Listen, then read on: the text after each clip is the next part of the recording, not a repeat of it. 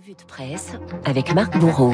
Et bonjour Marc Bourreau. Ah, bonjour Gaël, Vous bonjour allez à bien tous. ce matin, j'espère. Mais ça va très bien, mais Ah, vous bah oui, oui, tout va bien, tout va bien. Dans vos journaux ce matin, un cruel manque d'énergie. Oui, l'été n'est pas seulement la saison idéale pour explorer les fonds marins, c'est aussi l'occasion de se ressourcer, nous dit le canard enchaîné ce matin. Mieux que le cahier de vacances, les Français se ruent sur les livres de développement personnel. Ils s'écoulent comme des petits pains, nous dit l'hebdomadaire, et on frise la plupart du temps le charlatanisme. Prenez l'exemple de Natacha Calestrémé et ses 22 protocoles pour accéder au bonheur. 330 000 exemplaires écoulés tout de même. Ah oui. Exercice pratique, Gaël, le Oui. rituel des bains de jouvence. Mais qu'est-ce que c'est que ça Alors, première étape, trouver un lieu de baignade, la mer, un lac, une piscine. Avancez pieds nus dans l'eau et dites cette phrase à voix haute ou en chuchotant que tous mes ennuis passés soient dissous dans cette immensité liquide. C'est un gourou. C'est un gourou, voilà, c'est dont nous parle le canard enchaîné. Après avoir remercié l'eau pour ce nettoyage, concluez qu'une lumière infinie vienne en moi et m'irradie de Mais sa force. sûr. Si la thérapie est porteuse financièrement, peut-on la proposer à nos députés ce matin? On peut se poser la question en ouvrant les journaux. Le Palais Bourbon est au bout du rouleau, vous raconte notamment le Figaro. Des cernes sous les yeux, après des séances interminables qui se poursuivent jusqu'au bout de la nuit. C'est Émeric Caron qui a mis la puce à l'oreille, nous dit le journal. 22 juillet dernier, 1h18 du matin, les discussions autour du projet de loi pouvoir d'achat s'éternisent.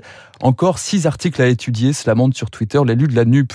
On va donc y passer la nuit, pas sûr que la démocratie soit efficace ainsi, poussée par la fatigue. Un pilier de la majorité, lui, tempère. Ces séances nocturnes, ce sont aussi des moments de vie qui soudent durant la précédente législature. Ça me permettait de discuter avec ma fille pendant des heures et parfois de lui envoyer des selfies avec des ministres qu'elle aimait bien.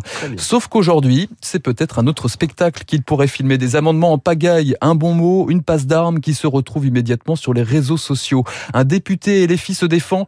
Nos prises de parole relayées peuvent aussi donner des arguments aux syndicalistes ou aux salariés lorsqu'ils négocient au sein de leur entreprise. Dans le Figaro toujours, le politologue Jean Garrigue abonde. On assiste aujourd'hui à une renaissance de la vie parlementaire. Jean-Jacques Urvoas, ancien président de la commission des lois, paraît presque lui répondre dans l'opinion. Que ressort-il vraiment de ce spectacle? Si c'est payant, quel personnage de l'Assemblée remplirait la salle? Ah, L'exécutif, lui, essaie d'économiser ses forces. Ouais, car le moral n'y est pas non plus, poursuit euh, l'opinion. L'ensemble de la majorité à l'Élysée, au gouvernement, chez les députés, tout le monde est épuisé, rapporte le quotidien. Épuisé par l'enchaînement des campagnes présidentielles et législatives, puis la session de juillet particulièrement musclée.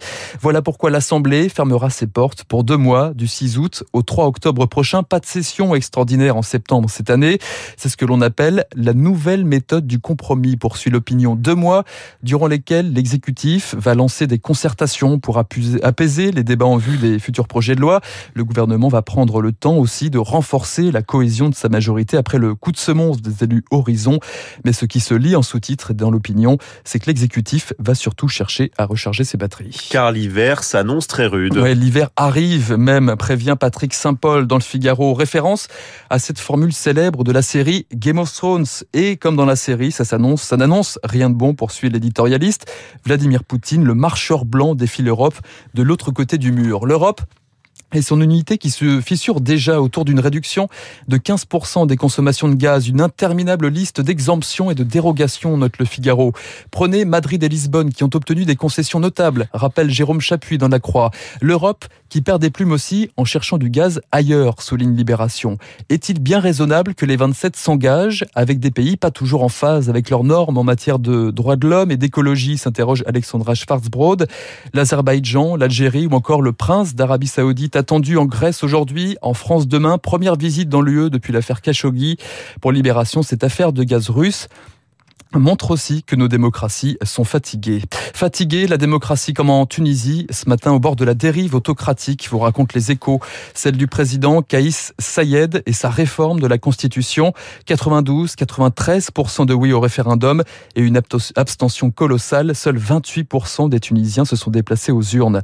L'homme fort de Tunis pourra désormais nommer et révoquer les membres de son gouvernement à sa guise et outrepasser le vote à l'Assemblée pour imposer ses réformes. Pour le journal Le Monde, il y a des signes qui ne trompent pas. Kaïs Sayed a brisé la période de réserve en revendiquant la victoire avant même la fin du scrutin. Le Monde rappelle aussi que le dernier référendum constitutionnel, c'était il y a 20 ans, sous l'ère Ben Ali. Le berceau des révolutions arabes s'essouffle un peu plus. Il y a un feu qui s'essouffle également dans les journaux. Oui, ceux des Girondes, les feux de Gironde dévastateurs, y compris pour la faune locale, nous dit Libération. La plage défigurée, titre de son côté sud-ouest. Des flammes qui repartent en revanche dans l'Hérault, c'est à la une du Midi Libre. Des incendies qui transforment l'été en source d'anxiété, ajoute la Croix. Avant, je n'aimais pas l'été, témoigne une Bretonne de 40 ans. Je n'aimais pas l'été parce que c'était une période un peu morte où tout s'arrête. Maintenant, je vais vraiment la redouter pour des raisons climatiques. On se les prend en pleine figure, ajoute Maureen, une jeune parisienne. Je dors moins bien, j'ai même dû, arrêter d'écouter les, infos pendant une semaine pour me calmer. Dans la croix, une psychiatre ne dit pas le contraire. Cette chaleur augmente de 5 à 10% les problèmes de santé mentale. On constate désormais plus de conflits et plus d'agressivité chez les gens. Déminer les conflits, c'est aussi dans le Figaro économique ce matin où euh, vous apprendrez que désormais les contrôleurs SNCF sont accompagnés d'anthropologues lors des voyages, mais aussi des psychoacousticiens, des chercheurs en psychologie cognitive, des scientifiques effectuent en ce moment un travail en, profondeur pour étudier la satisfaction des clients à l'heure de l'ouverture à la concurrence. C'est pour ça qu'il faut écouter Radio Classique Exactement. dans les trains et tout au long de la journée, ça, ça apaise. Eux, en revanche, ont de l'énergie à revendre. Oui, alors les footballeuses de l'équipe de France, la une du Parisien à quelques heures d'un exploit à l'Euro, demi-finale euh, face à l'Allemagne ce soir, un passeport pour une finale inédite avec à la clé une vraie reconnaissance du football professionnel. Portrait aussi en page 14 de la reine de la grande boucle, Marianne Vos, la néerlandaise maillot jaune, une sorte d'Eddie Merckx au féminin, écrit le Parisien, qui nous raconte comment elle a milité depuis plusieurs années pour que les femmes retrouvent leur Tour de France. De la force, tranquille, enfin, dans le monde, qui poursuit sa série d'été sur Jean-Louis Trintignant, bien meilleur qu'un livre de développement personnel. Trintignant et sa rencontre avec Claude Lelouch autour d'un film, Un homme et une femme, on en parlait en début de semaine, un, homme et, un homme et une femme sous-titrés, un réalisateur et un acteur. On peut se délecter, Gaël, de cette description de Lelouch par Trintignant.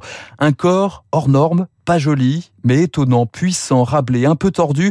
On a l'impression que ce réalisateur mutant est né avec une caméra à la main et que son corps s'est formé autour. Jean-Louis Trintignant, heureux, épanoui lors du tournage d'un homme et une femme, comme dans cette séquence mythique du film, cette voiture entre Monaco et Paris, Trintignant seul au volant, cette solitude qu'il aimait tant pour apprivoiser le temps qui passe, où les secondes sont vécues l'une après l'autre. Merci. Les femmes qui vous écrit sur un télégramme, je vous aime.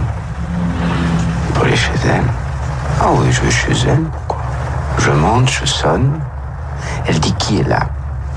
Oh Non, je peux pas lui dire, Jean-Louis. Le papa d'Antoine, je lui dis. Oui, ça, ça, c'est une bonne pour